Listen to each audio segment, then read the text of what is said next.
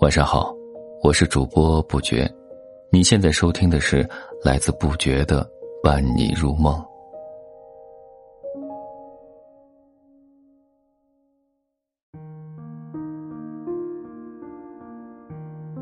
今天和你分享的是，所谓幸福，就是找一个愿意听你说废话的人。最近废话文学太火了，网络上随处可见“听君一席话，如听一席话”的废话梗。调侃之余细思量，废话也并非全无用处。一段真正舒服的关系，就有着说不完的废话。生活再累，也莫忘了说点废话。记得从前日子慢，我们都还小，一切随心所欲，看云、听雨、数蚂蚁，开心时大笑，难过了就哭，每天都过得简单而快乐。长大后，一切都变了，凡事皆有目的，讲究效率，哭和笑要分场合。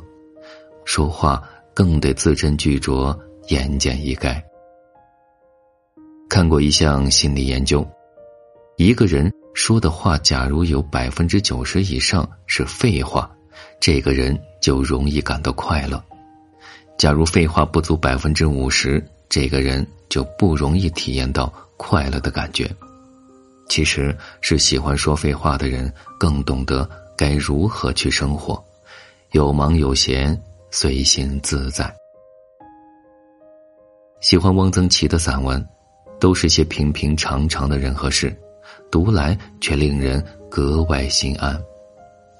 他写北京玉渊潭，写岸上有人散步遛鸟，有人弹吉他、吹口琴、唱歌，也有人定期聚会闲谈，说些柴米油盐、男婚女嫁的废话，但大家。都是快活的。成年人的生活不容易，忙碌奔波之余，还能遇见一个懂你的人，在一起不尴尬，可以讲讲废话，分享些简单的快乐，就很幸运了。不是不想说，而是没有可诉说的人。不知从何时起，我们越来越沉默，越来越不想说。有人说这是一种成熟，可我却觉得这只是无奈。人生一世，谁不想被理解、被在乎？曾经也把心像剥洋葱一样一层层剥给人看，得到的却只有嘲笑和漠不关心。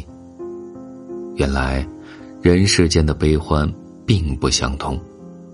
每天发生在自己身上百分之九十九的事，于别人而言根本毫无意义。这是一个随便敲几下键盘就可以在社交媒体上同时和几百人聊天交友的时代，人们的朋友圈越来越大，联系人的名单翻不到底，却在某个瞬间仍旧感到孤独。难过时。翻遍了通讯录，却不知该与谁说。好多话说到一半就不说了，无数回字打到一半又退出，多少聊天对话框打开又关上。不是不想说，而是没有可诉说的人。朋友各有各的生活，父母年纪大了，不想让他们跟着担心。人过半百，终于明白。随心所欲的说话已不易，而与人说废话更是奢侈。最舒服的关系是有永远说不完的废话。作家刘同曾说：“舒服的感情是你聊起任何话题，对方都能聊得下去，不是因为对方见多识广，而是对方极其感兴趣。”想来最舒服的关系。是能分享彼此的生活，可以默默陪伴，无言也暖，也能毫无顾忌的讲废话。你有没有发现，生活里两个人走散是从失去分享欲开始的，最后败给了无话可说。高中时的好友曾经睡一张床，彼此间无话不说。大学去了不同的城市，一开始每天分享遇到的新鲜事，之后一周一次，一月一次，一年一次，然后越走越远，直至失散在人海。爱情里更是如此，那些能一直分享废话的夫妻，往往感情更好。钱钟书和杨绛之间就超喜欢讲废话。二零一一年的时候，杨绛在《我们一起走过》中说：“一般我们出去散步呢，我就是爱说废话，我说许多废话。”钱钟书不仅不烦，还喜欢听，也经常和妻子一起说废话玩。懂你的人每天都有说不完的话，能说到一起的人才能一起终老。所谓幸福，就是找一个愿意听你说废话的人。作家苏岑说：“所谓幸福，就是找一个愿意跟你说废话又愿意听你说废话的人。”很幸运，遇见愿意听我说废话的人。